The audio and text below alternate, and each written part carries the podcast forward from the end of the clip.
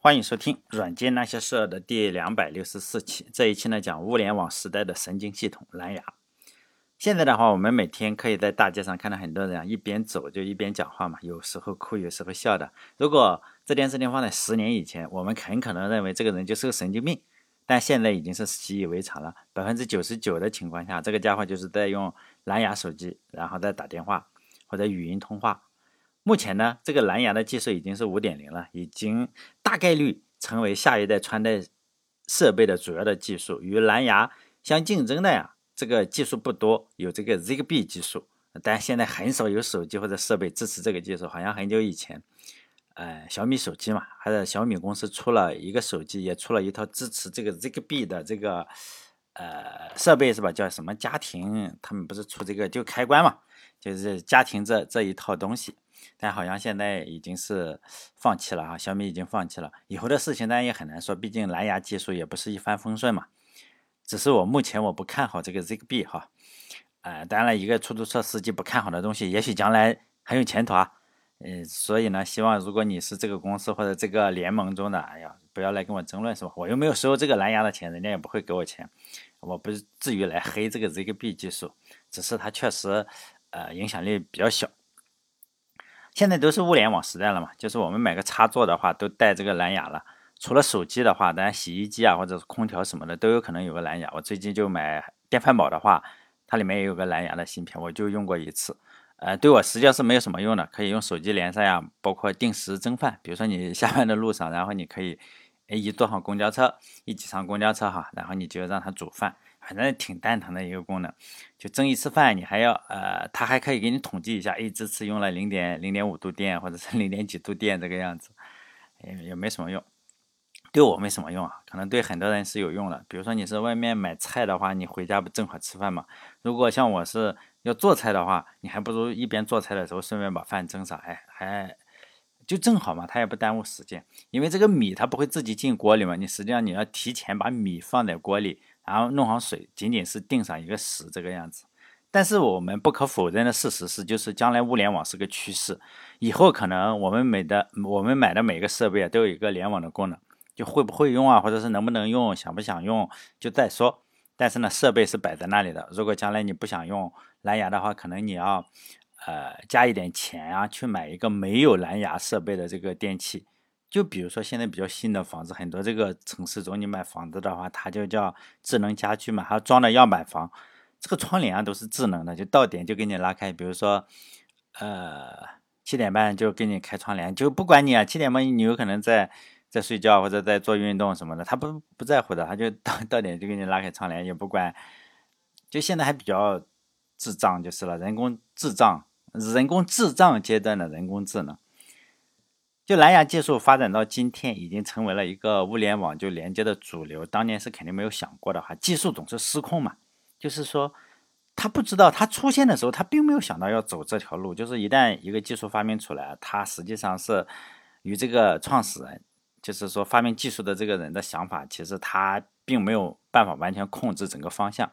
呃，我就来讲一下这个技术的起源吧。如果大家用过特别特别古老的鼠标。就是有一种鼠标接口，就是 RS 二三二，呃，就串行接口，就很大的一个接口，后面还有两个螺丝的那种接口。以前呢，很早很早之前的鼠标是有这种的，就是那个那种的鼠标下面有个球球，就是有一个有一个呃橡胶球这个样子，呃，很大的一个接口，可能很多人都没有见过，我我我那时候还用过。后来的话，这个鼠标接口就被 PS2 接口取代了。PS2 接口可能有人见过了，就是后面的接口是一个圆的，呃，键盘端也是 PS2 接口，就绿色的，就那个后面是绿色的这个。这个塑料啊是绿色的，就是接鼠标；紫色的就接键盘。但后来现在大家都用无线啊，就用 USB 了。现在的鼠标就是无无线的是比较多，因为毕竟你有一根线的话是非常非常不方便的。现在的电脑也应该比较少见这种接口的。就我经历过这个接口被替换的那个年代，就有一种接口然后被取消了。呃，比如说苹果苹果电脑经常做这件事情，说我们取消了光驱，我们取消了什么东西，就不停的取消嘛，做减法。实际上百分之九十五的人是没有感觉的，但是百分之五的人会受到影响。那百分之五可能就离不开这种接口，因此呢，也就产生了一个行业，就是接口转换，比如说把 USB 接口转成 RS 二三二接口，或者很多的人需用把 USB 接口转网口都可以了。就 USB 我们可以转换成就是插网线的网口，这个样子都可以。就有市场就有需求嘛。我当时经历这个转换期的时候，正在读研究生的时候，就碰到了这个阶段，就一些有市场嘛，有些人确实需要这个东西，但是你买的电脑确实没有。就一些广东的小厂子嘛，他们要做这种生意，就是给电脑做这个转接口。比如说你这个接口就转并口、转什么口都是可以的，其实不难。他们做这个设备，他要写驱动程序啊，有有可能就是要写在 Windows 九八，或者是 Windows 两千，或者是呃某个版本的 Linux，就是比如说 Red Hat 这个 Linux，它实际上是要装驱动的。这个驱动的话，你你。这老板会赚钱的，他不会写驱动，因此呢，他就想用很少的钱，然后做这件事情，他就到处学校里找嘛，哎，发现哎，我当时正在读研究生，然后就接过这种活，就是 给人写驱动，给广东的小厂子写驱动，就是 Windows 也写，Linux 也写，就赚点饭钱嘛，所以对这些接口都比较熟悉。然后呢，我就给大家讲一件我工作算是第一次觉得哈，工作有点意义的事情，就程序员做事情嘛，我们经常是不以业务为目标。总是觉得，哎，你这个技术越先进越好哈，这个大体上是正确的。对一些传统的行业，就有些落后的技术或者先进的技术都跑得很好，就不要动它。就说这个技术啊，你不要没事不要升级。比如说有有有一家这个印染厂，就是这个布上，就是我们这个棉布啊，棉布棉花弄了布，它不是上面要印一些花纹吗？否则的话，你这个白的。所以呢，它那个布上是要印花纹的，比如说我们做被子这个样哈，这个要印花纹。这个印花纹的机器是从日本进口的机器，可能老板人家靠这个赚了几亿，我觉得应该有厂厂子特别大，很多的印染机。就九十年代啊，就他们就是做外贸，可能印好了就卖给日本，卖给其他的国家，就人家肯定是买得起这种先进的电脑嘛。我们认为先进的，对人家可能就是，呃，一小时的利润或者是什么那么大的厂子，就印印花纹的这个电脑。它那个印花纹的电脑就是从日本进口的机器嘛，就很早就进口了。它是一个 DOS 的电脑，就跑在 DOS 的电脑上。然后你你每次印东西，你要插个软盘进去，就我们那个三点五寸的软盘，然后插进去之后，这个软盘里存的是什么？存的就是花纹。那花纹并不一定都是一样的，它就是存着某种花纹。反正比如说一只鸳鸯或者是什么，反正就这个花纹，它这个 就不停的就就这样去印着。然后电脑就接到印花机的这个线上。就是这个接口就是 RS 二三二接口，因为我我给广东那种小厂子的老板写驱动嘛，就给点钱，然后这个老板就和恰好跟这个印花厂的这个就印刷厂的这个老板，就印布厂的老板是朋友，他这个东西坏了，他就让我去看看，因为我当时学生嘛，然后他说，哎你你你，我知道你能写，你过来看看，他说他找了很多人，这条生产线就跑不动了。呃，就买机票让我过去嘛，反正很多人搞不定。他说你搞不定就去，就搞不定，反正也没关系，很多人都搞不定，我就去了嘛。当时电脑是坏了，然后里面的环境我从其他的电脑上搞，他们有这个新的，他买了很多电脑来适配，试图装上这个东西，但是总是不行。后来我想，哎，那时候不天天玩游戏嘛，用 FreeDOS，FreeDOS 是一个开源的东西，哎，我正好天天在上面玩这种模拟的那个《仙剑》。哎，那时候用上了，那时候天天玩这个游戏，然后就模拟这个环境，反正七搞八搞嘛，搞了两天，哎，那台印染机终于跑起来了。就是我就写了一个驱动，就是 S 二三二接口这个驱动，我第一次觉得，哎，好像是对这个社会有点价值哈。为什么说这个 RS 二三二接口呢？因为蓝牙当初啊就是用来替代这个接口的，在一九九四年的时候，爱立信就开发了这个技术嘛。呃，创建了一个 RS 二三二的，就是无线通信版本，就是你接根线，它那根线你不能太长，长的话可能十五米，其实这个信号就衰减了。因此呢，它它这个爱立信开发了这个技术，试图代替这个 RS 二三二这个有线的技术。大家有没有发现一个规律哈？你把所有有线的东西啊，然后替换成无线，不管任何东西，你只要有个有线的，然后你想一想，怎么把它搞成无线，那你肯定就是能赚到钱。然后呢，也能开很大的公司，也能就青史留名了。包括蓝牙是这个样子，WiFi 是这个样子哈，无线充电也是这个样子。大家可以看看，呃，还有什么东西是有线的？比如说无线传电，现在无线充电你看不用也也算是个大的行业。无线传电还不行啊，比如说你从呃西藏或者哪个地方，然后那边太阳比较好，然后新疆的，然后传到这里，哎，不用线，那你肯定就是说，就是爱因斯坦级别的科学家，特斯拉、爱因斯坦的级别的科学家。现在就是说，你可以想一下，比如说风筝有限是吧？你可以搞一个无线风筝，只要起风就起飞。要有风就起飞是吧？肯定就吊打大疆嘛，因为大疆还要电池，我可能就用个小电池，无线风筝是吧？靠靠风起飞，那肯定也就吊打大疆嘛。但还有就是有绳子，比如说遛狗是吧？无线遛狗，你你你可以不牵绳子，但实际上又牵着绳子，你要怎么做我也不知道是吧？只要你发明出来，肯定有人受欢迎嘛。毕竟有很多很多的爱狗人士，但我不养宠物，主要是穷。自己都吃不起，还养宠物。但是呢，公园里遛狗，很多人是不牵绳子的。有些人也确实牵，但他们牵绳子不牵绳子，不牵绳子大家会害怕。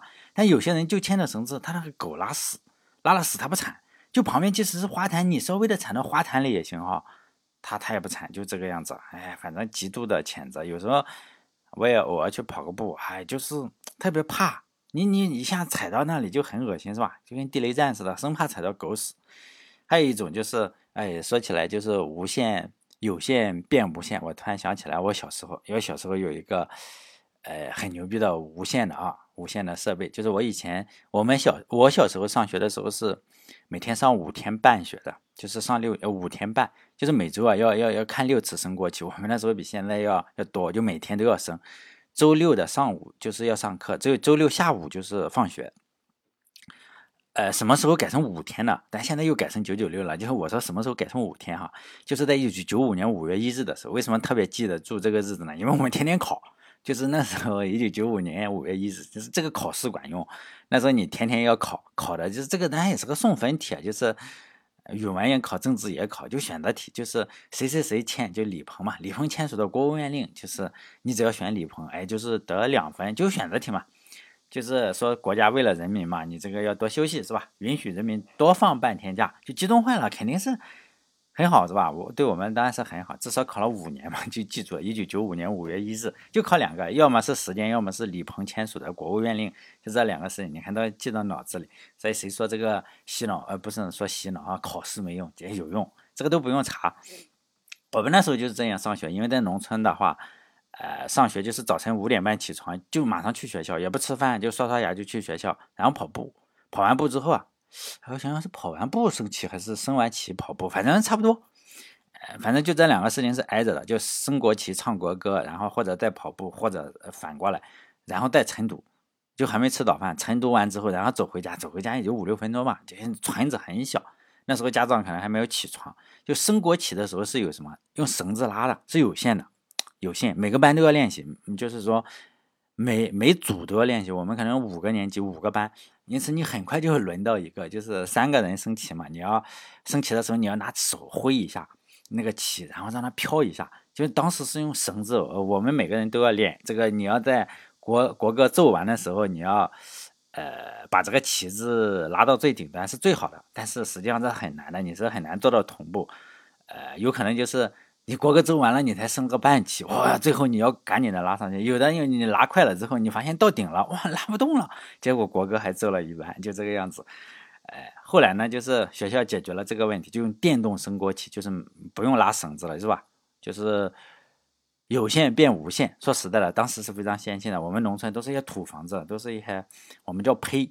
就是土坯啊，就是全是土房子，但是国企真的是超级先进，领先领。当然，其他的村子也是国企非常先进，都是一样的。就国企肯定是统一做的，就其他村的小学也是这个样子。但国企确实是非常先进，就是有个电动机，就是它是自动的，你这样一按电钮，它吱上去，自动上去。而且它因为里面有齿轮，可能什么东西，就是正好。正好那个录音机啊，那个喇叭刚放完国歌，哎，它正好到顶，特别好。而且你这个有风没风的时候，它有个鼓风机，就是你这个国旗要国旗单，你稍微有点特质，不能是一个竹竿，竹竿不行，你插不进那个那个卡扣里，你要插到卡扣里，正好就是一个正好那个卡扣旁边有一个缝，这个鼓风机就像旗杆里，旗杆也要换，你不能是个铁铁杆子，你要里面是空的，它向里面吹气，正好是吹到气呢，是从。这个缝就国旗的这个缝这里，哎，吹出来，然后呢，因此你没有风的时候升国旗的时候，国旗也仍然是高高飘扬的。你只要升上去，它始终是飘扬。为什么？因为有个鼓风机，就跟现在咱们这个不是做什么活动，商场做活动，是不是外面吹了一个很很很那个，就那个东西，就那个鼓风机，那时候还是比较先进，在我小时候比较先进，现在咱可能觉得不太先进了哈。当年还是比较先进的，包括这个电电钮的也是比较先进，因此我们都非常的好奇。电视机都没有几个的时候，你突然有个这个东西，电动玩具是吧？大家都去搞，老师呢，就校长肯定要怕搞坏，可能对校长来说也是个很贵的东西，可能可能是镇里去拨款或者是什么，不管怎么说了，反正它也也不是一个很便宜的东西，所以很。很什么很很金贵是吧？他就焊了一些笼子，因为他知道我们这些人又有破坏力，你拿个东西给捅进去了，那不坏了。他弄了一个笼子，把这个国旗下面就是有电动机、有这个鼓风机这个地方，就是就焊了一个一米左右吧，一两米，一米五可能是这个样子，或者是一米几，反正小还可以进去，就是有笼子，像像是那个动物园里那种笼子一样焊在里面。为什么焊在里面？就是你小孩伸手是碰不到这个电钮的，也碰不到这个鼓风机，你怕你搞坏了嘛？就这个样子。升国旗的时候啊，每天升国旗的时候，校长要拿出钥匙来把这个笼子上面那个锁打开，然后呢，升国旗的人就先钻到里面去，把国旗插到上面，是吧？然后插到这个导轨上面，上面有个很比较大的缝隙，然后然后一个同学按这个按钮，另一个同学按这个磁带啊，这个哎同时按，那时候还没有没有联动这个国旗。其实还是可以啊，还是就是说精细度还是比较高的，自动升到顶端，正好是那个时间段。但是有两个非常严重的 bug，当时不知道是 bug，就是说呢，放国旗的这个轨道上是有个缺口嘛，用来吹风的。这个技术啊，当年的技术，他们设计的时候没想到一个问题是，这个东西只能朝一个方向吹风。比如说，我记得我们那个地方是朝东方吹风，就是那个旗，不管你是你只要晴天，它一定是朝东方吹风。就是说，它也不能选择我这个风挡，不像我们这个上面如果再弄个电阻，哎，拧一下它，它就可以哈，选这个风阻也可以，多大的风也可以。实际情况是，它就比较逗了。为什么呢？因为比如说，正好从东方刮过来的风，它是向东吹，正好向东刮的风，这两个风啊相互抵消的时候，哎，这个事情还比较还比较逗，国旗它就耷拉下来了。这个 bug 就是说。现在当然你可以用陀螺仪或者什么东西来来解决，是吧？确保国旗在任何时候都是高高飘扬的，而不是没风的时候、晴天的时候，树叶树叶也不动，然后它高高飘扬。突然有风了，这个有东风来了，一刮之后，哎呀，把这个两个风抵消了，然后国旗有风的时候，树叶都在动，国旗耷拉着，也实际上这是一个 bug。但是我们学生就发现了，哎，说这个还设计有问题，是吧？还有另外一个 bug 就下雨。因为当下雨的时候，国旗就会淋湿嘛。当有风的时候，呃，尤其是又下雨又有风，它这个国旗不是我们那种木头杆子，而是一个不锈钢的，应该是个不锈钢的，上面就非常的滑。然后你这个国旗不是布的嘛，然后呢，它会缠绕在这个，一一一下雨之后，它就缠绕在上面。你就知道这个国旗它湿啊，湿了之后它就越缠越紧，因为你又有风，又又越越缠越紧。结果呢，你就是这几天你就没有办法把这个国旗降下来，你只能等它太阳出来，太阳公公出来给它晒干，是吧？因为你如果用拉绳子的话，你先把下面绳子解开，这个国旗你这是拽一下就就下来了。但是这个电动的它没有那么没有，它就向一个方向死拽，就比较笨了，因为它应该哎上下作用是吧？然后慢慢拽下来，但是它不行。呃，我们还是不如这个手控制的精细。如果你是用绳子又有竹竿的话，你就哎搞几下，这个肯定就下来了，国旗就自动下来了。但这个 bug，呃，还是一个比较严重的 bug，经常是哎哪哪天突然下雨了，领导要来检查，你不是要升国旗吗？然后大家看着国旗，我去妈的，国旗粘在上面下不来。那这个 bug 现在呢有蓝牙的话就好了，是吧？用蓝牙技术来解决。比如说现在不是有很多天气预报嘛，是吧？联动国旗那个上面放一个，说要下雨了，这个校长的天气预报的 app，然后自动发指令给国旗，降降下来，要下雨了，是吧？这这就是物联网。但我只是举几个例子，就是如何把有线然后转化成无线。你只要场景应用的话，肯定能赚大钱。比如说你现在仍然有方法推销所有的这个国企，你肯定你只要有渠道，肯定可以赚钱。但是就怕你没有渠道，是吧？就蓝牙本来就是呃试图用无线取代这个 RS 二三二，那有没有成功取代嘛？从技术上来讲，应该是可以取代的，是吧？但是技术我前面讲了嘛，一旦发明出来，它就失控了。失控之后啊。它并没有取代这个 RS 二三二，而是先把红外线的传输给取代了。呃，RS 二三二还还活得好好的，因为红外线传输啊，它实际上呃，大家可能我不知道有没有人用过红外线传输，你要对的很准，比如说对着一厘米两个接口啊，你要对准啊，中间不能有间隔的，因为红外很很容易就被挡掉，它能传输数据，而蓝牙不用这么麻烦，就是说你只要在屋里它都可以。就目前的设备有很多，就是 GPIB 这个设备上有很，尤其是工业上用。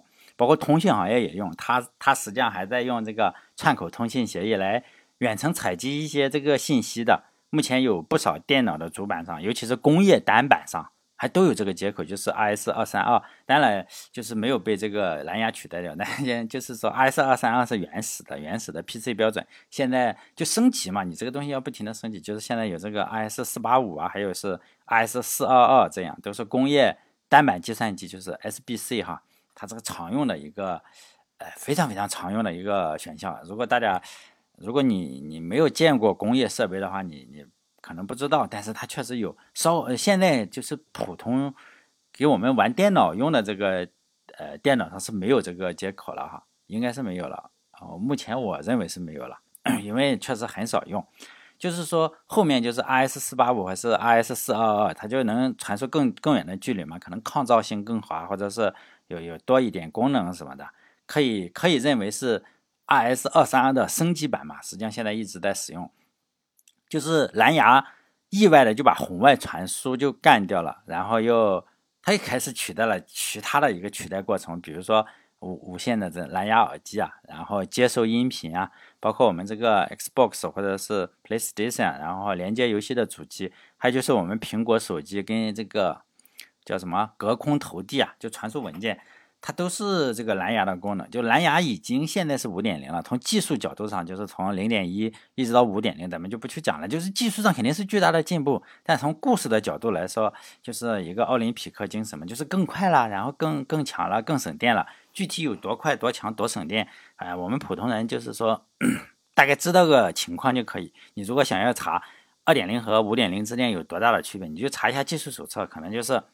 更远了，然后更省电了，然后传的距离速度更快了，这就技术人员的事情。这个在电台里讲也没有什么意思。我们 最后再来讲一下这个蓝牙的名字，呃的由来啊，这个应该很多人都知道。蓝牙名称啊，来自英特尔的一个人叫做 Jim Kadak，然后他当时正在读就是有关维京人和这个哈拉尔国王的一些历史小说。由于这个哈拉尔国王他叫 Bluetooth 格尔姆松。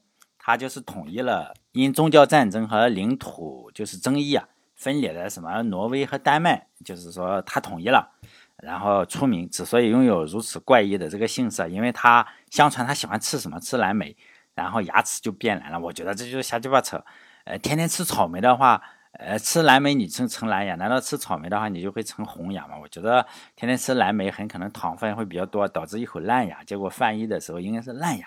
而不是蓝牙，但国王成就就跟这个 Jim 就是英特尔的这个 Jim 就是理念是不谋而合，他就希望他也统一嘛。你看我统一挪威跟丹麦，哎，我这里啊就统一这个，呃，是吧？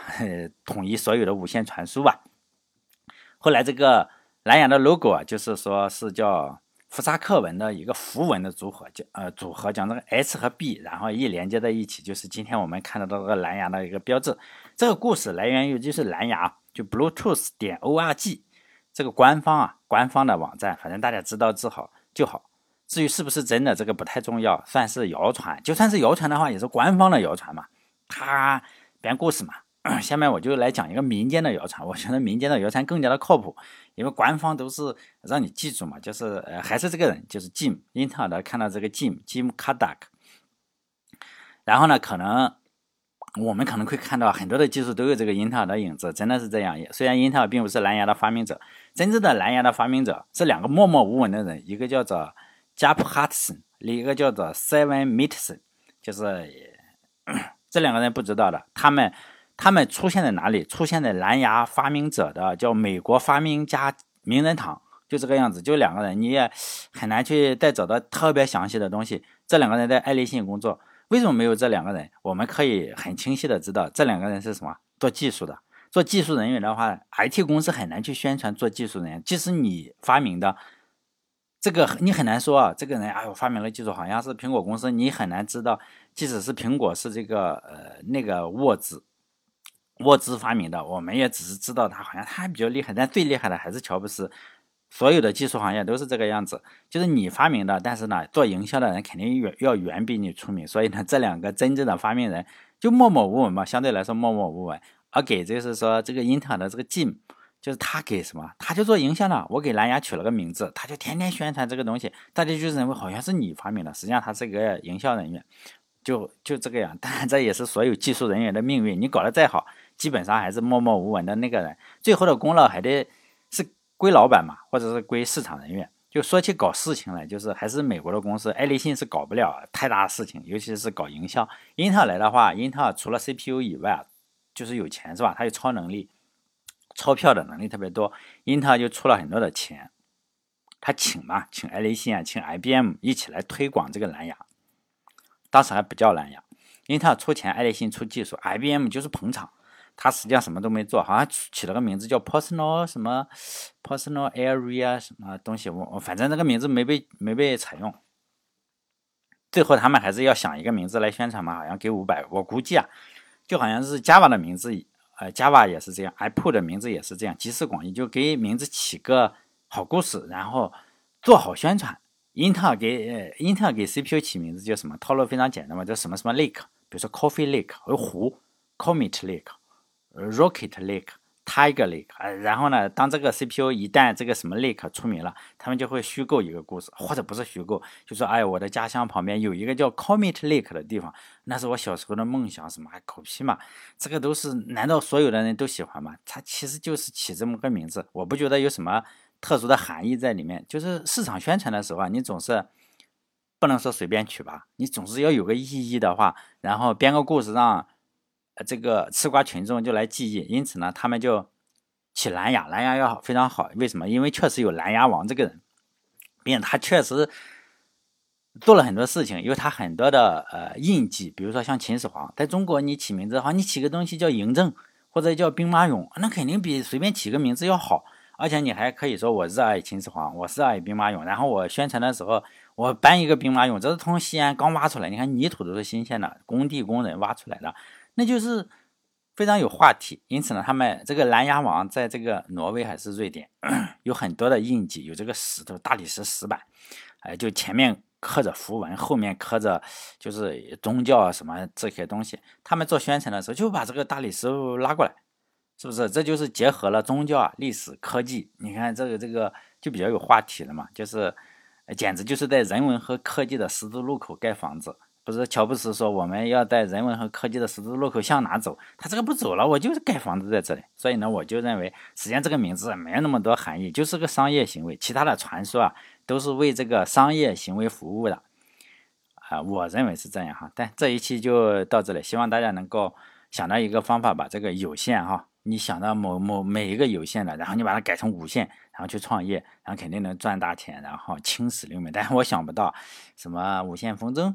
哎，我想不到是吧？最后呢，希望大家关注我的微信公众号，就名字是一样，软件那些事儿，有个儿化音哈，然后六个字。好，再见。